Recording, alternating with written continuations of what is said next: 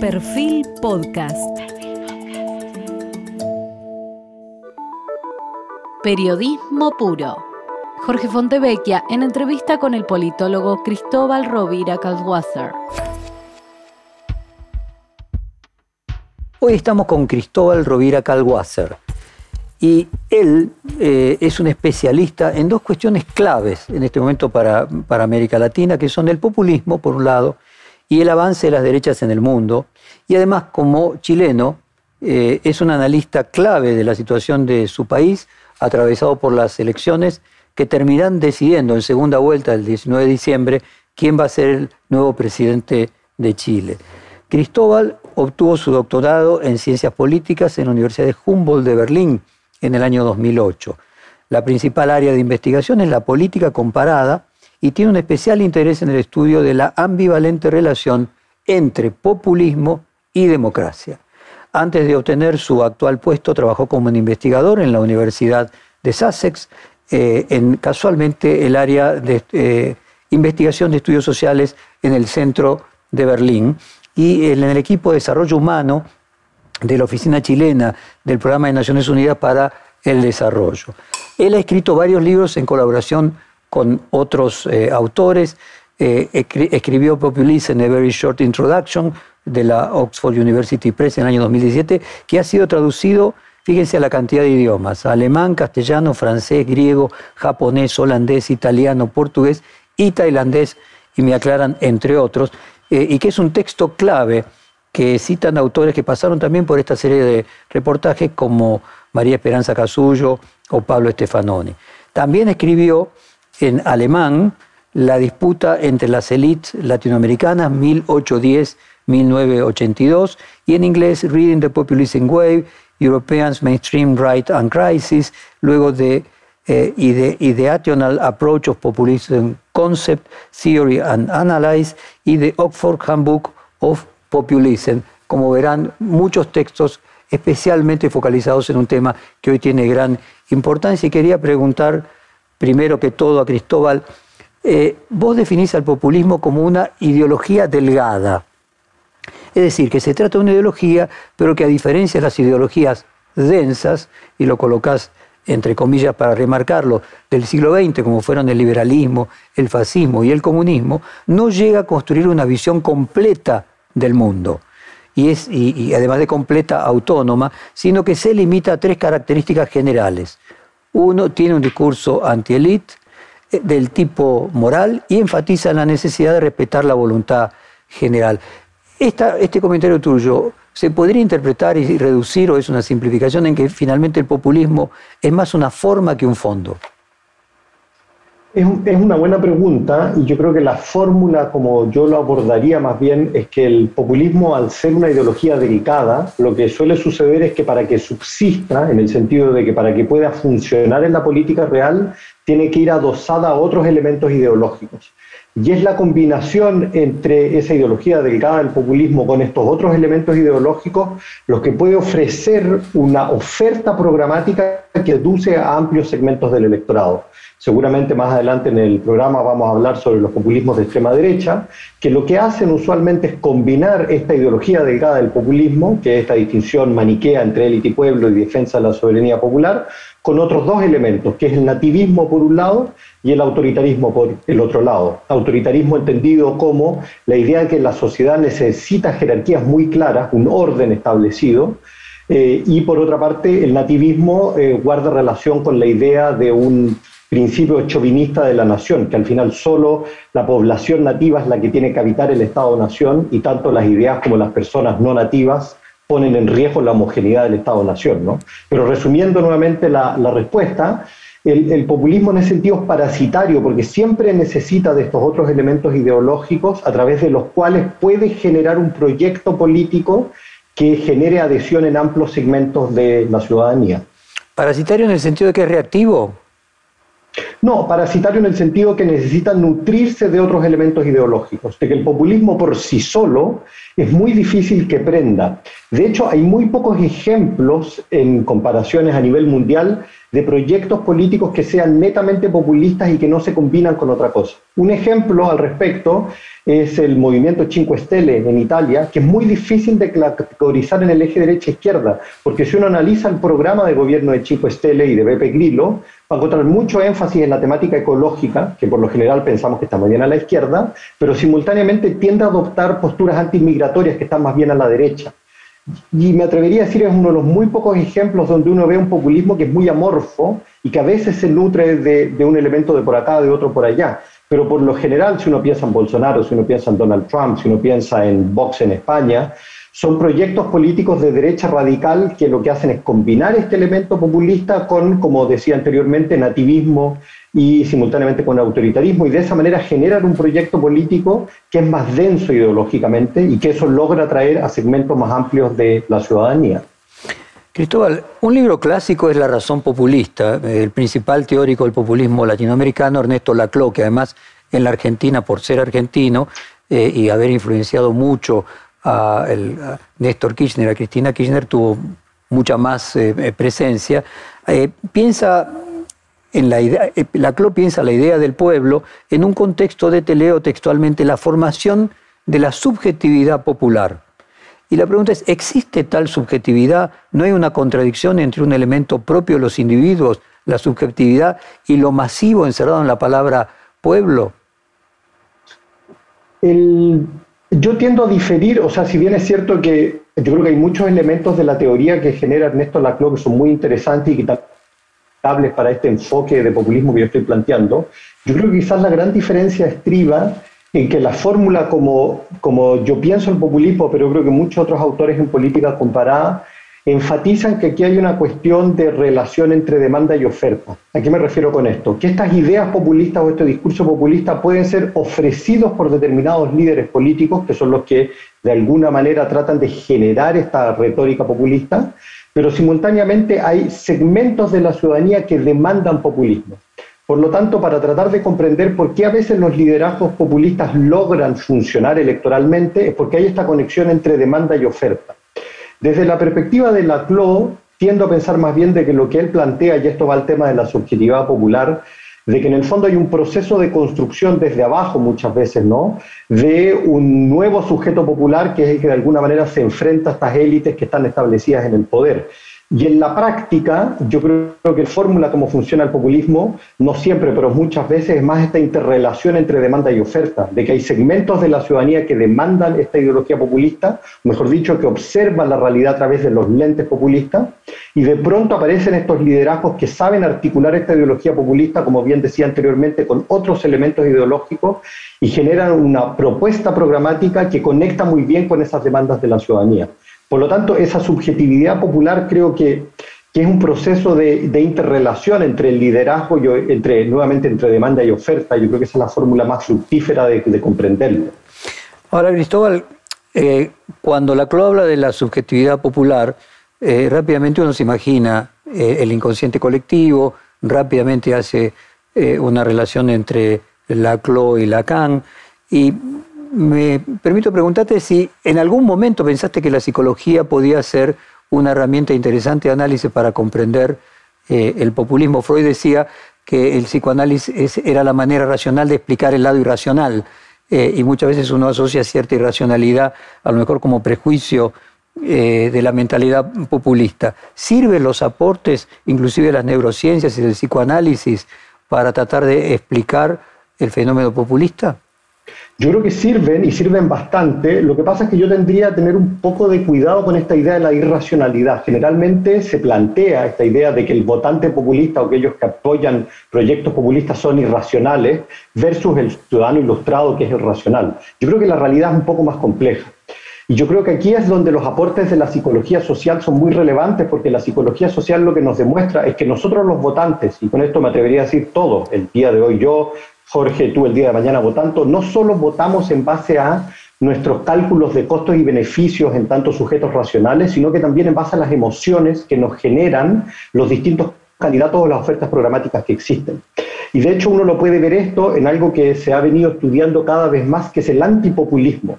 Cuando uno piensa en la crítica a los liderazgos populistas, muchas de esas críticas tienen elementos fuertemente emocionales uno podría decir también son irracionales si uno quiere plantearlo de una manera. Y por lo tanto yo creo que introducir el rol que las emociones juegan en la toma de decisiones de los electores es muy relevante para comprender no solo el apoyo a los proyectos populistas, sino que muchas veces también el rechazo que hay hacia las ofertas populistas que existen. Bueno, uno de los elementos, de los tres elementos que vos planteaste, uno tiene que ver con que siempre hay un discurso del tipo moral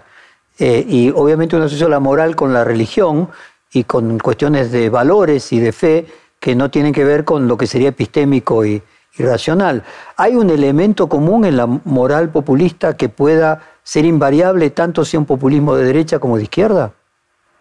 Yo creo que el elemento común en el sentido más mínimo es justamente esa moralización del debate político en el sentido de plantear de que existen buenos y malos y que los buenos son el pueblo, que es puro, que es visto como eh, intrínsecamente de una naturaleza bondadosa, si uno quisiera, versus las élites que generalmente son vistas como perversas y corruptas. Y eso uno lo va a encontrar en los distintos proyectos de élites que uno observa. Si uno escucha un discurso de Donald Trump, él mismo va a decir que existe una élite muy poderosa en los Estados Unidos, que está en Washington, que es la que corrompe el sistema político, y que el pueblo norteamericano es el verdadero representante de la democracia. Y si uno escucha un discurso de Hugo Chávez, el difunto Chávez, va a encontrar una retórica muy similar. Por cierto que quiénes son los miembros de la élite y quiénes son los miembros del pueblo son muy diferentes en proyectos radicales de derecha como el de Trump en proyectos radicales de izquierda como el de como el de Hugo Chávez, pero no obstante esta retórica polarizante y moralizante, donde existen élites malas y pueblo bueno, uno la puede encontrar en todos los proyectos populistas,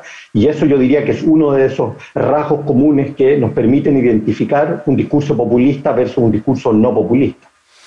Vos escribiste, te leo textualmente, los populismos fomentan un proceso de destrucción creativa con resultados diversos. La destrucción creativa eh, es eh, una de las virtudes que se le plantea al capitalismo. ¿Vos planteás entonces de que finalmente los populismos son parteros de cambios positivos?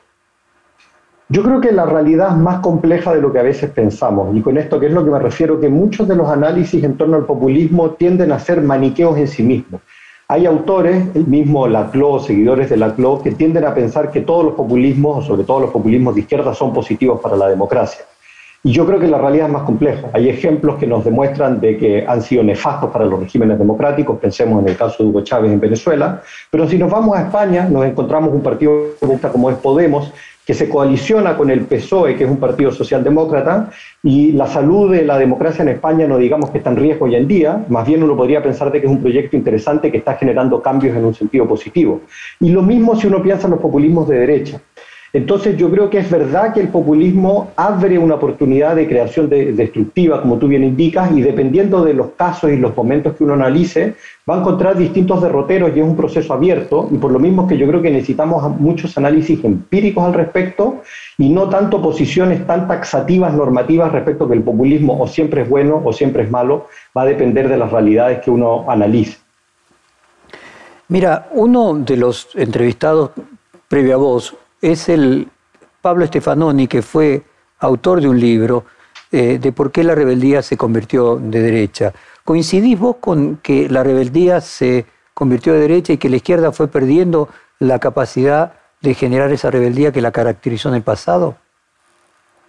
Yo creo que depende desde cuál ángulo uno lo observa. Yo me atrevería a decir de que lo que estas nuevas derechas o las derechas populistas radicales saben hacer muy bien es tratar de romper determinados status quo, por así decirlo, o, dicho de otra manera, es tratar de enfrentar una nueva hegemonía progresista que se ha venido instalando a lo largo del mundo. Pensemos en la temática de género, eh, pensemos en temas relacionados a la inmigración, y eso que es lo que hace de que en una gran cantidad de las sociedades occidentales se ha venido estableciendo lentamente y gradualmente un mayor apoyo a esas ideas más progresistas. Y lo que hacen estas nuevas derechas es poner en tela de juicio esos elementos y lo hacen de una manera populista y por lo tanto de esa manera generan una mayor polarización. Y eso los hace presentarse a sí mismos como los rebeldes del sistema, como aquellos que se atreven de decir, lo que ellos muchas veces dicen, de que ellos representan a la mayoría silenciosa, vale decir, hay la gran mayoría de los ciudadanos que se sienten silenciados, lo cual, si uno observa las encuestas, generalmente no es así. Esos partidos por lo general representan a segmentos reducidos de la ciudadanía, pero al politizar estos temas de una manera tal que es muy polarizante, logran ganar mucho espacio en el debate público y de esa manera se presentan ellos mismos eh, como estos nuevos libertarios o como estos nuevos rebeldes que están enfrentando esta inquisición del mundo progresista. Y yo creo que esa es parte de eh, la rebeldía que uno puede observar en estos actores de derecha populista radical. El coautor del libro que mencionamos al, comienzo, eh, una breve introducción al, populismo, eh, Cas Mood, dijo en otra entrevista, hemos permitido que la extrema derecha determine de qué hablamos y cómo hablamos de ello. Y la pregunta es si crees que la pandemia y el malestar que la pandemia produce eh, favoreció un crecimiento también de este tipo de discursos. Yo creo que aquí nuevamente la realidad es compleja y obviamente depende de los países que uno analice y hay lugares donde uno va a encontrar eh, distintas trayectorias. No obstante, lo que yo me atrevería a decir es que en el corto plazo la pandemia eh, implicó un desafío mayúsculo para la derecha populista radical. ¿Y por qué es esto? Porque generalmente, estoy pensando sobre todo en Europa Occidental, también en parte en los Estados Unidos, lo que veíamos es una preocupación muy grande de la ciudadanía por temáticas relacionadas a la inmigración. Y cuando aparece la pandemia del COVID-19, de pronto todos los ciudadanos empezaron a olvidar la cuestión de la inmigración y se empezaron a preocupar de otras cuestiones que son disputas políticas más clásicas respecto, por dar un ejemplo, al rol del Estado y el mercado, eh, la, capacidad que tienen los estados de bienestar para lidiar con una crisis sanitaria. Y eso hizo de que la derecha populista radical en el corto plazo se quedara sin agenda. Y por eso insisto que en el corto plazo la pandemia dificultó más bien a la agenda de la derecha populista radical. No obstante, estos populismos de derecha radical son muy ingeniosos y saben muchas veces reinvertirse. Y parte de ese proceso de reinvención tiene que ver a veces con vincular la cuestión de la pandemia del COVID-19 con la temática de inmigración, decir, por ejemplo, que es un virus asiático, eh, etcétera, y también con la vinculación con ideas libertarias, de decir de que lo que están haciendo los estados es establecer un régimen opresor de alguna manera y presentarse ellos como los defensores de las libertades es el ejemplo de Bolsonaro, es el ejemplo de Trump. Pero aquí insisto que hay variación, porque hay muchas otras derechas populistas radicales que no necesariamente han tomado partido por estas ideas más libertarias. Entonces, resumiendo, yo diría que en el corto, en el mediano plazo, el COVID-19 implica más bien una, una dificultad para esta derecha populista radical, pero creo que una vez que empecemos a movernos a un mundo post-pandémico, lo más probable es que el tema inmigratorio va a volver a reaparecer en la agenda pública y eso le va a dar nuevos ímpetus a esa derecha populista radical.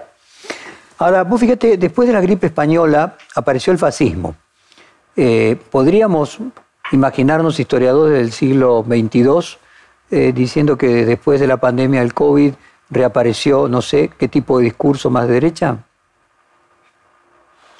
Es una pregunta difícil en el sentido que hacer estas predicciones son siempre un ejercicio arriesgado. Si yo tuviera que hacer algún tipo de predicción, yo creo que lo interesante es que hasta antes de la pandemia, estoy pensando sobre todo en las democracias en Europa Occidental, eh, el debate político estaba muy marcado por disputas culturales antes que por disputas socioeconómicas. ¿A qué me refiero con esto? De que los grandes temas que movilizaban el electorado tenían que ver sobre todo, no solo, pero sobre todo con cuestiones relacionadas a la inmigración, mientras que la vieja disputa entre Estado y mercado no era lo que más movilizaba a los ciudadanos.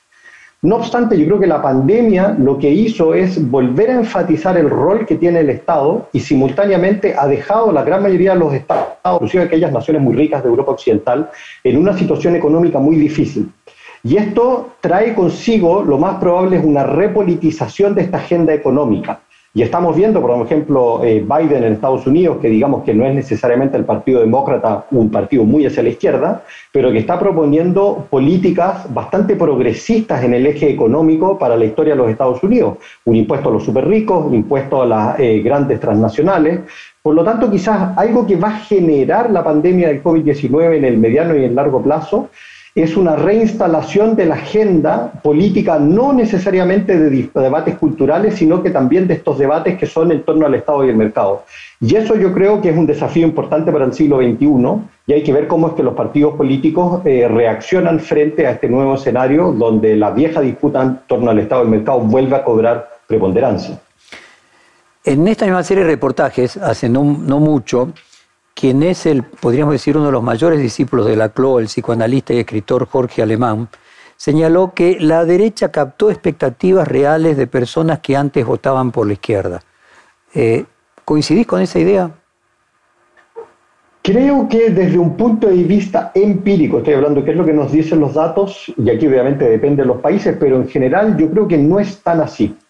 Eh, por dar un ejemplo, yo conozco bien el contexto europeo y si uno observa quiénes son aquellas personas que votan por los partidos populistas de extrema derecha, pongamos el ejemplo de España, quienes votan por Vox, versus quiénes son aquellos que votan por Podemos, la izquierda populista radical, son perfiles de votantes muy diferentes.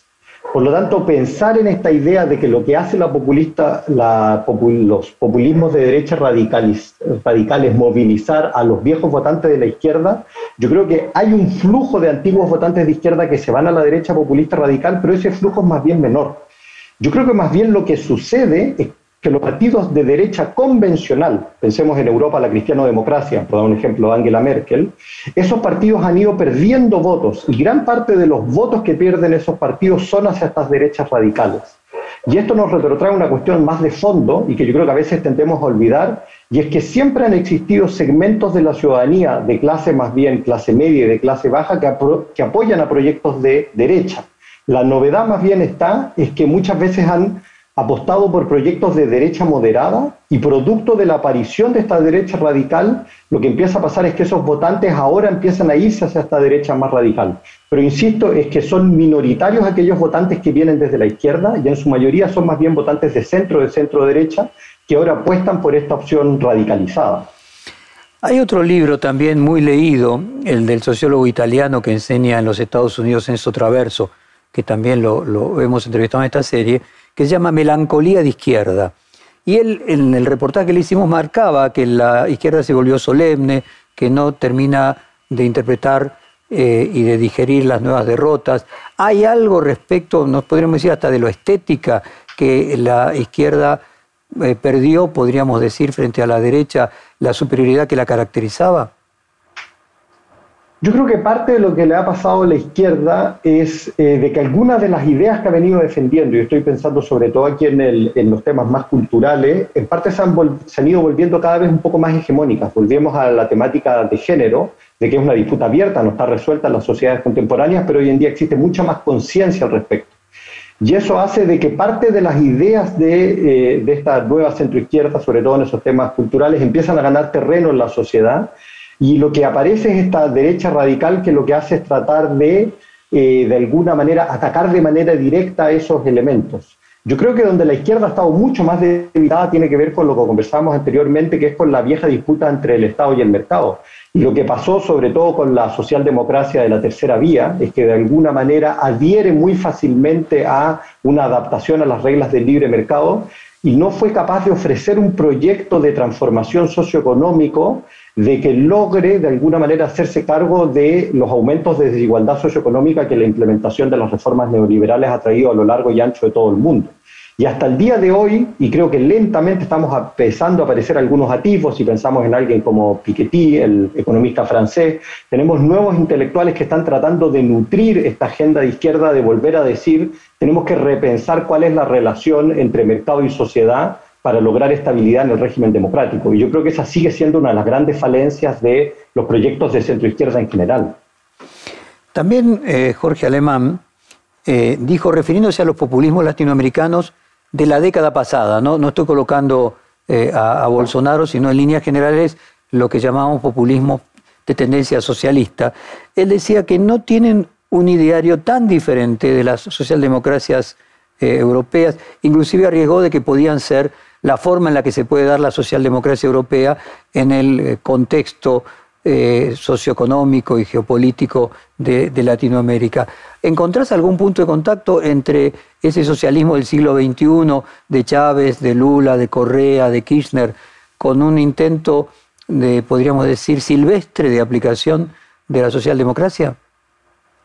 Siento diferir de eso porque yo creo que lo más cercano a la, socialdemocracia que hemos tenido en América Latina en el siglo XXI son más bien lo que se llaman los proyectos de las izquierdas moderadas, como fue el caso del Partido Socialista en Chile bajo Michelle Bachelet, como fue el caso de Lula da Silva en Brasil, como fue el Frente Amplio en el Uruguay. Lo propio de esos proyectos es que de alguna manera toman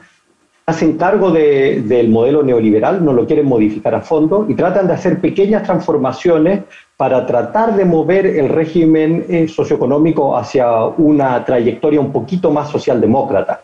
El, el, problema, yo diría, que tienen esos proyectos más bien es que de alguna manera lo hicieron de una manera muy tímida y con un exceso apego a la ortodoxia neoliberal. Y por lo mismo es que si bien es cierto que logran ganar elecciones y logran mantenerse en el poder, si uno observa cuál es el performance de esos gobiernos, es que logran estabilidad, pero muchos de los núcleos de los problemas que tienen las sociedades, como puede ser en, el caso de Chile y de Brasil, no los logran solucionar. Y eso hace que esos proyectos no logren perdurar a lo largo del tiempo, diría yo pero es muy diferente de los otros proyectos del socialismo del siglo XXI que tienen una propuesta socioeconómica mucho más radical y que por lo mismo los aleja de la socialdemocracia clásica, que lo que siempre tratan de hacer es combinar capitalismo con democracia. Yo creo que los socialismos del siglo XXI, sobre todo en el caso de Chávez, lo que hacen es olvidarse de la democracia y transitar hacia una eh, trayectoria mucho más autoritaria. Bueno, y vos mencionas el caso de Chile, me gustaría entrar eh, directamente en el tema de, tu país. Aquí en la Argentina nos sorprende eh, muy especialmente como el país que ha demostrado la mayor tasa de crecimiento y modernización de toda América Latina, atraviesa desde hace dos años una situación de inestabilidad eh, social enorme, hace una constitución en la que gana, eh, perdón, hace una eh, elección para la modificación de la constitución en la que gana la izquierda, el Partido Comunista, luego para la elección presidencial, poco tiempo después, la derecha es la que marcha al, al, frente. Hagamos un poquito de, de historia del populismo las élites eh, en, Chile. Y déjame comenzar con una pregunta como sería para iniciados. Si no hubiese existido el golpe de Pinochet, ¿hacia dónde hubiese evolucionado el régimen eh, de Salvador Allende? ¿Podría haber sido socialdemócrata o podría haber sido una precursor de la concertación o podría haber evolucionado hacia un sistema más parecido al de Cuba? Pregunta del millón de dólares. Yo creo que lo que es evidente en el caso de Allende es que sobre todo al fin de su gobierno, eh, antes del golpe de Estado, había una situación de tensión sociopolítica muy importante, sobre todo porque era un gobierno que tenía serias dificultades para manejar cuáles eran las distintas tendencias y había tendencias que eran más autoritarias y tendencias que eran más democráticas. Se dice siempre que Allende lo que iba a hacer era llamar a un plebiscito para tratar de zanjar esta cuestión pero eh, mi intuición es decir de que en el fondo Allende nunca logra de alguna manera encontrar un camino intermedio para calmar cuáles son estas distintas almas que existen. Por lo tanto, si es que nos pusiéramos en el caso hipotético que no hubiera habido golpe de Estado, yo creo que la pregunta de fondo es hasta qué punto Allende iba a poder calmar esas fuerzas más radicales al interior de su gobierno y si hubiese sido capaz, lo más probable es que el régimen hubiera transitado hacia una, una trayectoria socialdemocrática. Y por el contrario, si es que Allende no hubiese logrado eso, lo más probable es que hubiera apostado más hacia una dirección de radicalización, pero yo creo que esas dos almas siempre existieron en el proyecto Allende y es parte de las dificultades que experimentó el régimen en aquel entonces y que llevaron de alguna manera al colapso de la democracia en Chile en 73. ¿Y cómo se explica eh, el triunfo de la izquierda en las elecciones para elegir eh, los constituyentes y luego eh, su pésima performance de por lo menos el Partido Comunista eh, y el, crecimiento de la derecha para por lo menos la primera vuelta de las elecciones presidenciales? A ver, yo creo que aquí obviamente son elecciones diferentes, pero yo creo que hay tendencias que uno puede tratar de encontrar en ambas elecciones. Y lo que uno se da cuenta es que en general en Chile lo que hay es un malestar muy grande contra las élites que están establecidas en el poder y se analiza lo que sucedió para el plebiscito de opción apruebo rechazo del cambio constitucional y sobre todo después para la constituyente, uno ve que hubo un rechazo muy grande hacia aquellos actores que vienen desde el mundo político y hacia el establishment, por así decirlo. Por eso es que todas las listas de independientes alcanzaron un gran nivel de votación. Y de alguna manera lo que pasa con el proyecto de José Antonio Cast, eh, esta nueva derecha populista radical, es que si bien es cierto que es un actor que proviene de la derecha tradicional chilena, se desmarca de esa derecha y trata de plantearse como alguien fresco, como un outsider, por así decirlo, que lo que quiere hacer es barrer con el sistema político, ¿no? Yo creo que ese discurso de alguna manera logra conectar con la demanda de un segmento de la ciudadanía. No es en la mayoría de los chilenos. Pensemos que los niveles de participación electoral en Chile son relativamente bajos, bordean el 50%. Por lo tanto, cuando un candidato presidencial logra el 20 o el 30% de los votos, pensemos de que eso es del 50% de las personas que, que, fueron a votar ese día, ¿no? Entonces, insisto que yo creo que este surgimiento de la derecha populista de Antonio Caz lo que hace más bien es conectar con un segmento de la ciudadanía que no es mayoritario y que conecta con esta demanda de restablecimiento del orden y simultáneamente con la capacidad y la habilidad de él como plantearse como un outsider del sistema político y que quiere tratar de eh, reimponer orden en este país que, como tú bien indicas, está pasando por un momento de fragilidad democrática y de alta tensión política. A ver, déjame leer un texto tuyo, ¿no? Eh, publicado en Nueva Sociedad. Vos ahí decís, en efecto, Chile experimentó a fines de 2019 un estallido social que tuvo como consecuencias serias violaciones de los derechos humanos por parte las fuerzas del orden y una tensión e inestabilidad política inusitada que en parte se logró aplacar mediante la convocatoria a un plebiscito constitucional que se llevó a cabo en octubre del año pasado, cuyo resultado mostró un masivo apoyo a la redacción de una nueva constitución, una nueva Carta Magna, por parte de una asamblea conformada en su totalidad por constituyentes elegidos para ese propósito. ¿Cómo, cómo se explica que podría haber eh, una constitución de izquierda, para decirlo de manera simplificada, con la posibilidad de un gobierno de ultraderecha. ¿Cómo puede coexistir esto? Yo creo que esto obedece porque tiene que ver con una suerte de, de, de, efecto boomerang, uno podría decir. Yo creo que lo que ha pasado en la sociedad chilena desde hace mucho tiempo, y es una de las ideas de aquel artículo que tú indicas, que que el diagnóstico yo creo que tenemos para la sociedad chilena es que es una sociedad que se ha ido moviendo gradualmente hacia posturas más bien de centro izquierda y estoy pensando tanto en la demanda de un modelo socialdemócrata en el sentido de que haya un Estado que intervenga más sobre el mercado y simultáneamente con posturas mucho más progresistas liberalmente. Me parece importante aquí destacar que Chile, inicios de los 90, era una sociedad extremadamente conservadora en temas morales, pero si nosotros observamos la situación de Chile hoy en día, se ha vuelto una sociedad mucho más liberal frente a temáticas como el matrimonio gay, el divorcio, la eutanasia, etc. Y eso yo creo que es el grueso de la ciudadanía, más del 50% del electorado. Pero como es cierto de que esa ciudadanía ha ido empujando en esa dirección y esta se transforma en la nueva hegemonía, lo que a su vez estamos viendo ahora es como una suerte de contrarrevolución. Y con esto me refiero es con la aparición de un populismo de derecha radical, que es el que encarna José Antonio Cast, que trata de movilizar a todas aquellas personas que están en contra de este nuevo proyecto hegemónico, que insisto, no es la mayoría de la sociedad, es un segmento que podrá ser el 25, quizás un tercio del electorado, que se siente incómodo frente a esta nueva hegemonía que demanda un modelo socio, socialdemócrata en términos económicos y una agenda progresista valórica. Y lo que logra hacer José Antonio Cast de manera muy, muy, muy certera, así decirlo, es conectar con las ansiedades de este segmento de la ciudadanía que lo que quiere es recuperar este antiguo Chile, que de alguna manera es bien nostálgico, por así decirlo, y por lo mismo que plantea la necesidad de restaurar orden, por dar un ejemplo, que es una de las cuestiones centrales de su agenda programática. Pero insisto, yo creo que ese proyecto, por lo menos al día de hoy, no es mayoritario, no es que el 50% de los chilenos quieran eso,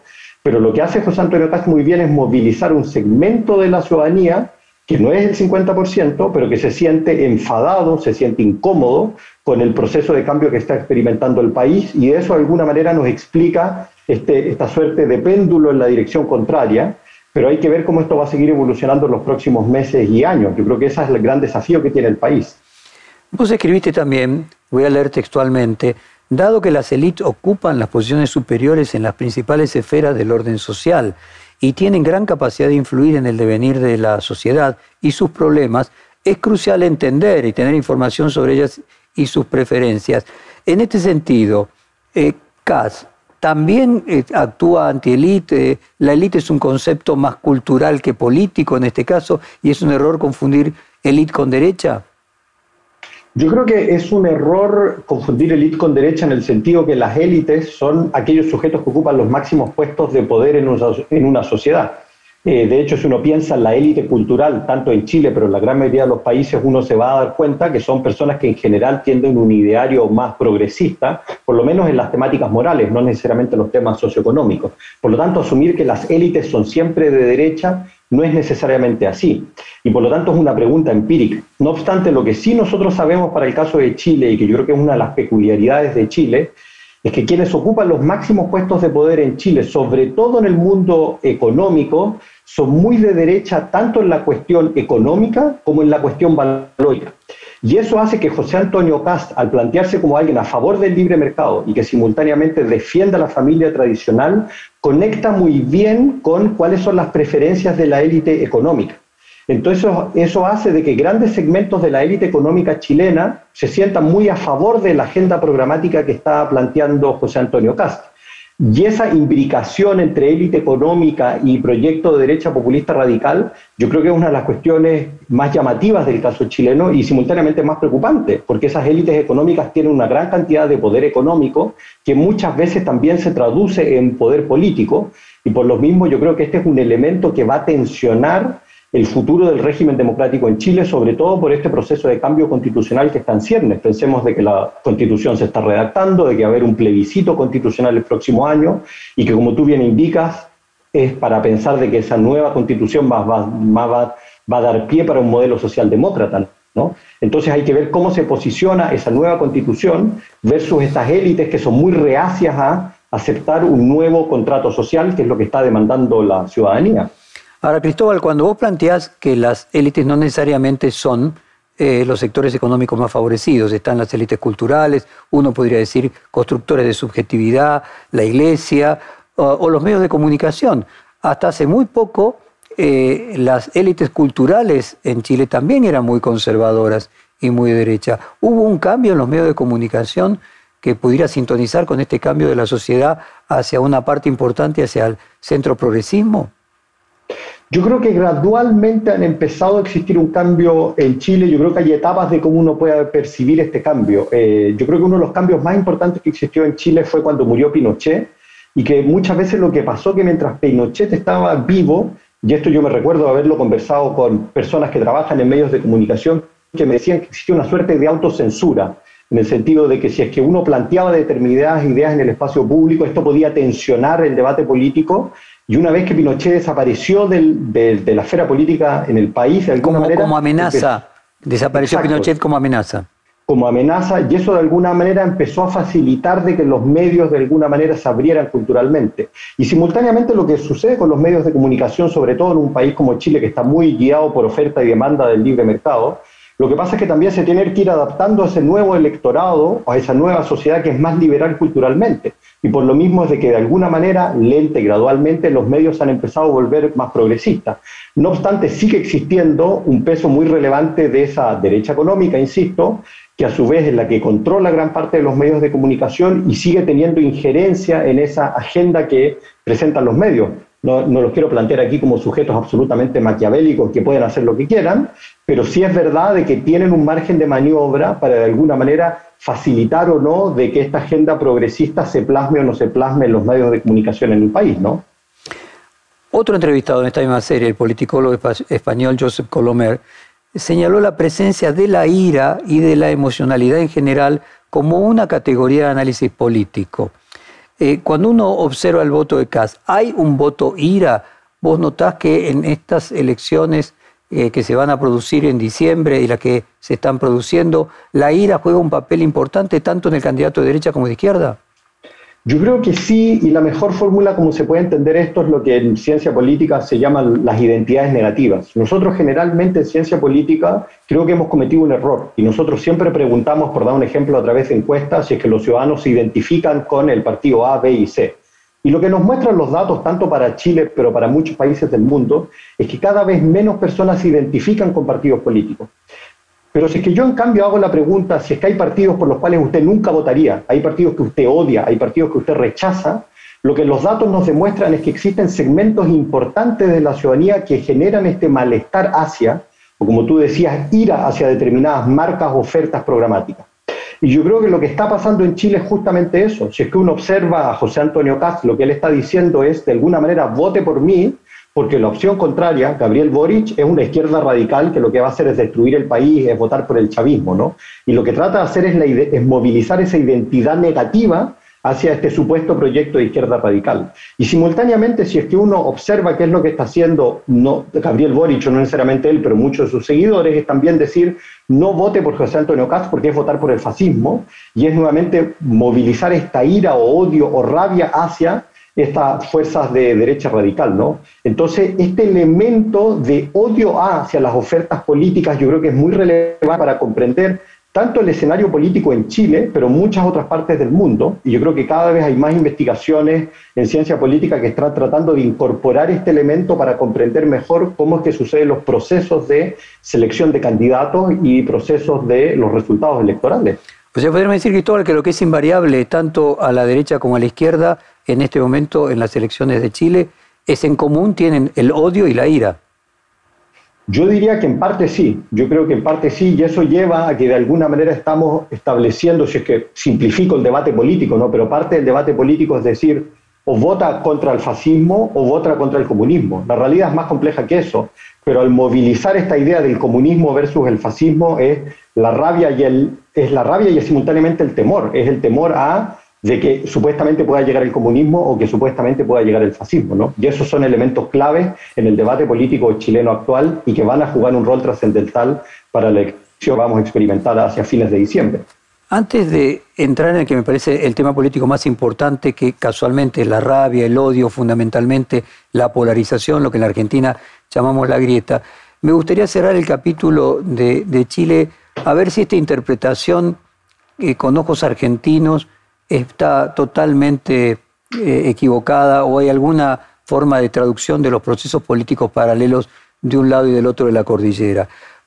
En la simplificación de la mirada argentina se dice que lo que está pasando en Chile hoy es porque el país creció mucho pero no distribuyó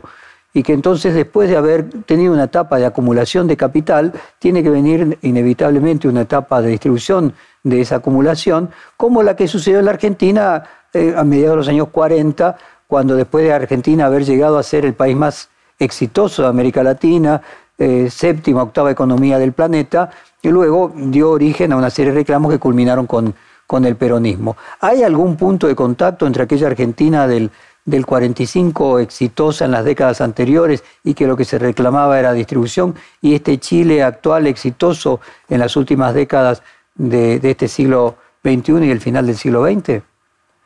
Yo diría que sí y que no. Sí, en el sentido de que efectivamente si uno analiza las demandas detrás del estallido social, existe una presión muy fuerte por la implementación de un modelo más socialdemócrata que corrija de alguna manera los excesos del libre mercado que lleva a que sigan existiendo niveles de desigualdad socioeconómica muy importantes.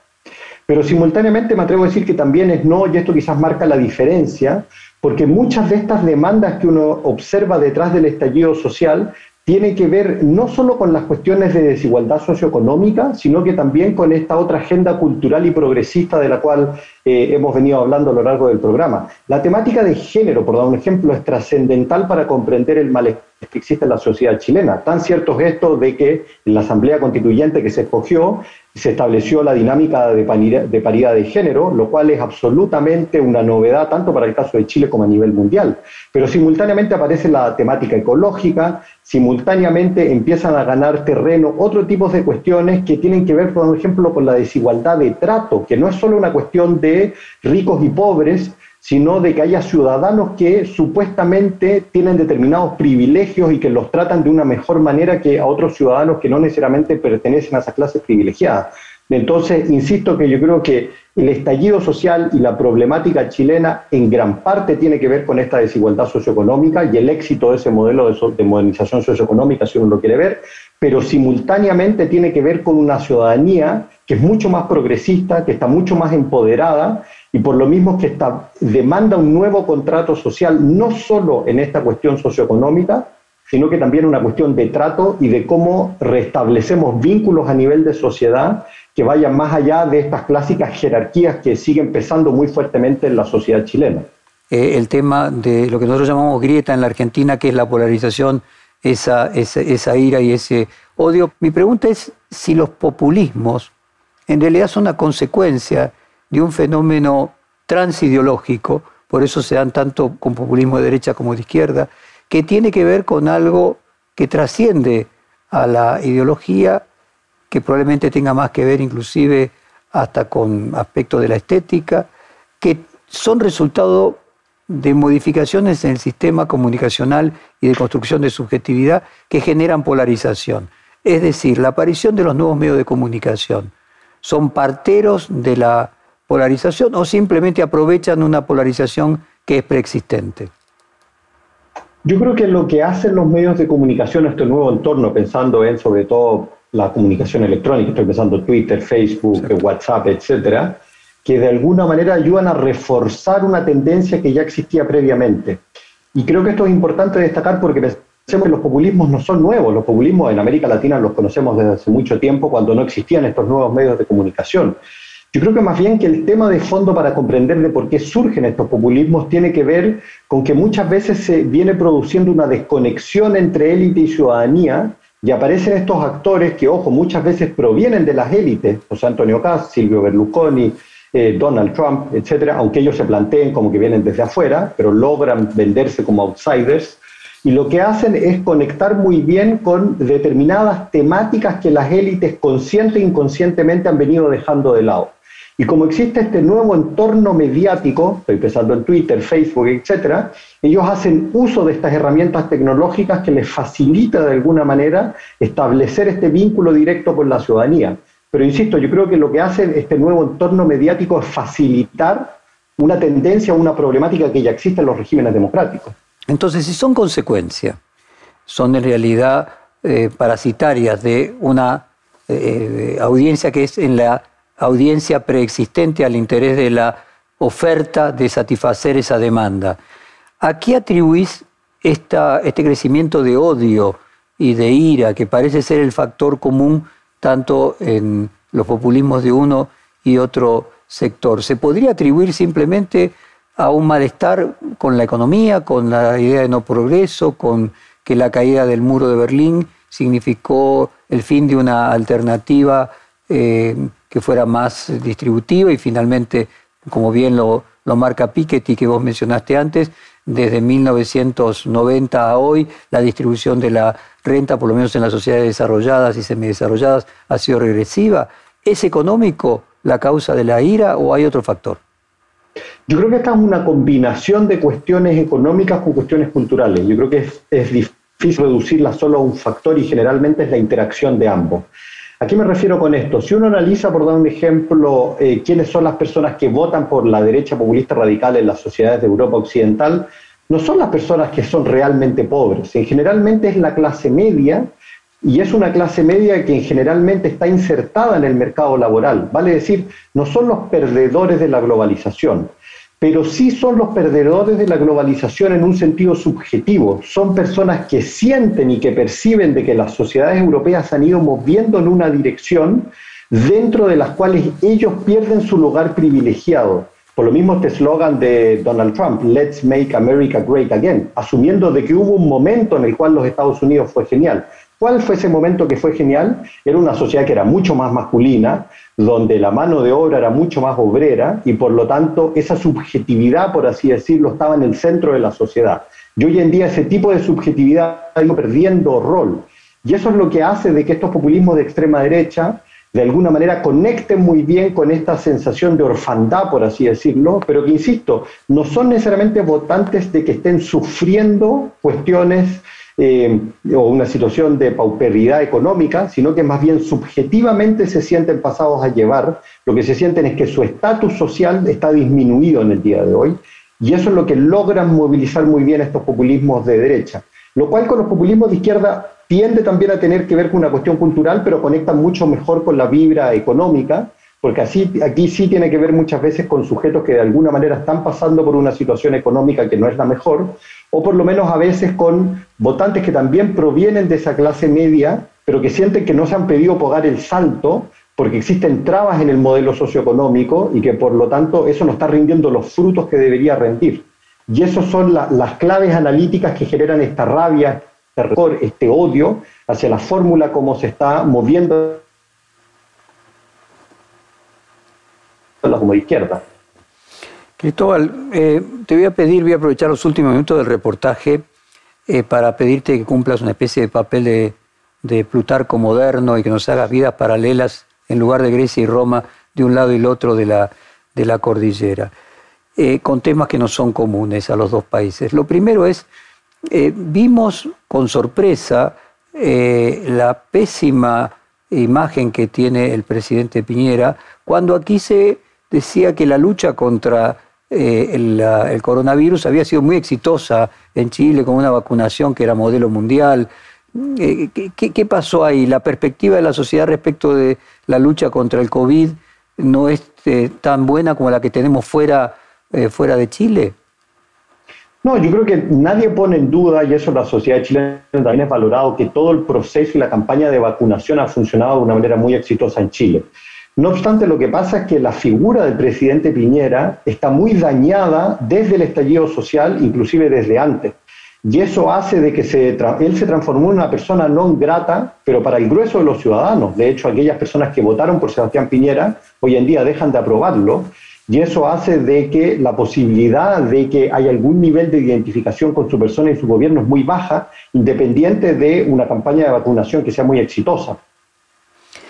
Otro tema que tenemos en común es el tema de los mapuches. En la Argentina, los halcones, así se denomina el sector más duro del partido de Juntos por el Cambio, lo plantea que se trata de un germen de terrorismo en la región Patagonia, patagónica y plantean incluso los libertarios directamente ir y responder con balas eh, a lo que se plantea como, como un, grupo de terroristas. Entiendo que en Chile también existe la misma eh, visión por parte de la derecha, pero me gustaría tener tu propia visión de cuál real es la problemática eh, mapuche y a qué obedece. Yo creo que la, problemática mapuche en Chile es real, es un problema muy serio que afecta sobre todo a una zona específica del territorio que es donde hay una mayor concentración de la población mapuche y hay actos de violencia que son sumamente preocupantes. Y esto ha venido en escalada en el último tiempo y es un problema de ida y vuelta. En parte tiene que ver con segmentos radicalizados que están operando allí y simultáneamente con un problema estructural que ha tenido Chile que no ha sabido resolver y es con un aparato policial y militar que de alguna manera no ha sabido, no ha logrado o no ha tenido la presión suficiente para adaptarse a las reglas del juego democrático y de hecho eh, siguen existiendo problemas de violación a los derechos humanos por parte de las Fuerzas Armadas en Chile. Entonces esto genera de alguna manera que estemos en una suerte de, de problemática que es muy difícil de solucionar porque tenemos violencia por lado y lado. Y la esperanza un poco está en este proceso constituyente de que lo que es por primera vez de que nosotros tenemos, por dar un ejemplo, representantes indígenas en este proceso constituyente. La persona que dirige esto es una mujer mapuche muy respetada y de alguna manera tenemos una esperanza, pero que es de largo plazo, de que este nuevo diseño institucional que se va a establecer en el país con la nueva constitución ayude en parte a canalizar el problema que existe con la población indígena en Chile. Pero insisto, esto es una temática de largo plazo y creo que en el corto y en el mediano plazo va a seguir siendo un gran dolor de cabeza para, para quienes sean los gobernantes de Chile en los próximos años. Y, por último, para comparar las derechas de un lado y del otro de la cordillera, ¿Se podría hacer algún paralelismo entre Jorge Katz y Javier Milei, que es la estrella emergente de los libertarios en la Argentina, y en otro sentido, si querés, en otra dimensión incluso de pasado, entre Sebastián Piñera y Mauricio Macri? Yo creo que las tendencias existen y esto muy bien refleja que los movimientos de derecha, uno podría hacer el mismo símil para la izquierda, no existen en un vacío, sino que generalmente observan lo que está sucediendo en los otros países. Si uno observa Macri, hay claramente similitudes muy importantes con Sebastián Piñera, tanto por el origen empresarial como por el tipo de derecha que tratan de constituir, que es una derecha diferente a la de José Antonio Cast, que es una derecha mucho más radical en temáticas valóricas, por dar un ejemplo, pero que no obstante siguen apegada a ideas de derecha más bien del libre mercado. Y José Antonio Cast es nuestro propio exponente de lo que es la derecha populista radical a nivel global. No es idéntico a Donald Trump ni es idéntico a Bolsonaro, pero tiene similitudes muy importantes. Yo creo que en la Argentina, de alguna manera, también estamos viendo tendencias de esa naturaleza, pero obviamente con la idiosincrasia argentina, que lo hace que no sean, no sean perfectamente iguales, pero es un equivalente funcional, por así decirlo, estoy pensando en el caso de Milley, con lo que tenemos con José Antonio Cast, ¿no? Y esas derechas, mi impresión es que dialogan entre sí,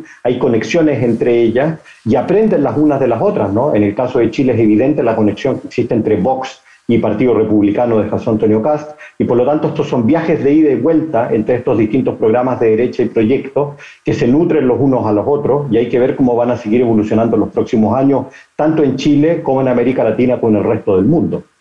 Y siendo en esa misma línea de, vidas comparadas, ¿hay algún punto de contacto entre Gabriel Boric eh, y, por ejemplo, Máximo Kirchner, o si vos querés con esta izquierda de Boric y lo que podría ser el kirchnerismo? Yo creo que hay una conexión, pero hay una diferencia simultáneamente. La conexión es que hay un cambio generacional, que en el caso de Chile es muy presente, es lo que representa Boric, eh, proviene del mundo de los movimientos estudiantiles, pero con la gran diferencia que el kirchnerismo proviene de una tradición peronista que en el caso de Chile nunca existió ni nunca ha existido. Eh, y de hecho eso hace de que muchas veces el mundo que representa Gabriel Boric y lo que aquí se llama el Frente Amplio tenga una difícil relación con el peronismo argentino, ¿no? que en el caso del kirchnerismo es diferente. Entonces yo creo que hay un nivel de similitud, sobre todo en el tema quizás de un recambio generacional, pero simultáneamente está esta diferencia que tiene que ver con, una, con un historial populista y de peronismo en el caso de Argentina que no tenemos en el caso chileno. Yo me atrevería a decir que el caso de Boric y del Frente Amplio es mucho más similar a lo que tenemos en España con Pablo Iglesias y Podemos, que es una trayectoria de izquierda eh, específica, diría yo, y es de alguna manera lo que trata de hacer el proyecto de Boric es emular justamente lo de, lo, de España en ese sentido. Lo interesante del caso español es que la gobernanza se ha dado por una coalición entre esa nueva izquierda y la vieja izquierda, estoy pensando entre el PSOE y Podemos, y la pregunta abierta para Chile es hasta qué punto el Frente Amplio y Boric va a poder establecer una alianza con la vieja izquierda chilena sobre todo con el Partido Socialista. De alguna manera eso está sucediendo en Chile hoy en día si uno analiza los perfiles de las votaciones en la Asamblea Constituyente. Yo creo que algo interesante para, para Chile el próximo año es qué es lo que pasa en el nuevo Parlamento y hasta qué punto ahí vamos a ver un tipo de coalición que pueda dar frutos similar a lo que sucede en España o no, pero eso es una pregunta abierta que la veremos en los próximos meses y, y años. ¿Y esa conexión con el pasado uno también la podría plantear por Katz con los ex votantes de Piñera y con el partido de Piñera?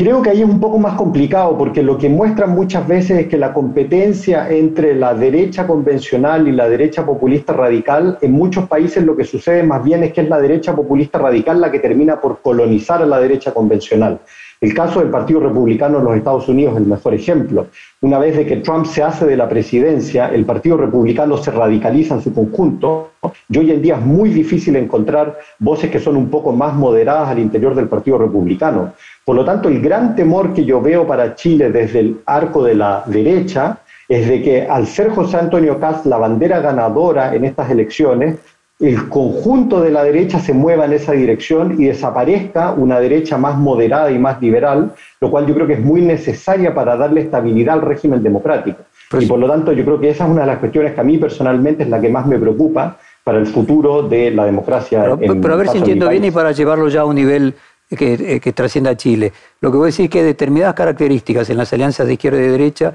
donde los sectores radicales en la derecha tienden a cooptar al centro, mientras que en las izquierdas el centro tiene eh, la tendencia a cooptar a los radicales. Por lo menos si uno observa el caso español, a lo que me refiero, lo que uno ve es de que esa coalición entre PSOE y Podemos logra de alguna manera generar estabilidad porque se calma el sector radical y coaliza con el más moderado, por así decirlo. En cambio, lo que sucede, por ejemplo, en los Estados Unidos es que desaparece el sector moderado. Mi interpretación para el caso chileno es que podría estar sucediendo justamente algo similar. Ojo, no quiero decir con esto que siempre en el caso de las izquierdas sea el sector moderado el que, gana, pero por lo menos me da la impresión de que eso es lo que podría estar sucediendo en el caso de Chile al día de hoy, pero es algo que tenemos que ver en torno a cómo sean los liderazgos en la próxima, en los próximos años en el país. Cristóbal Rovira Calgabacer, muchísimas gracias por esta hora de conversación y lo mejor para Chile. Muchas gracias, Jorge. Perfil Podcast.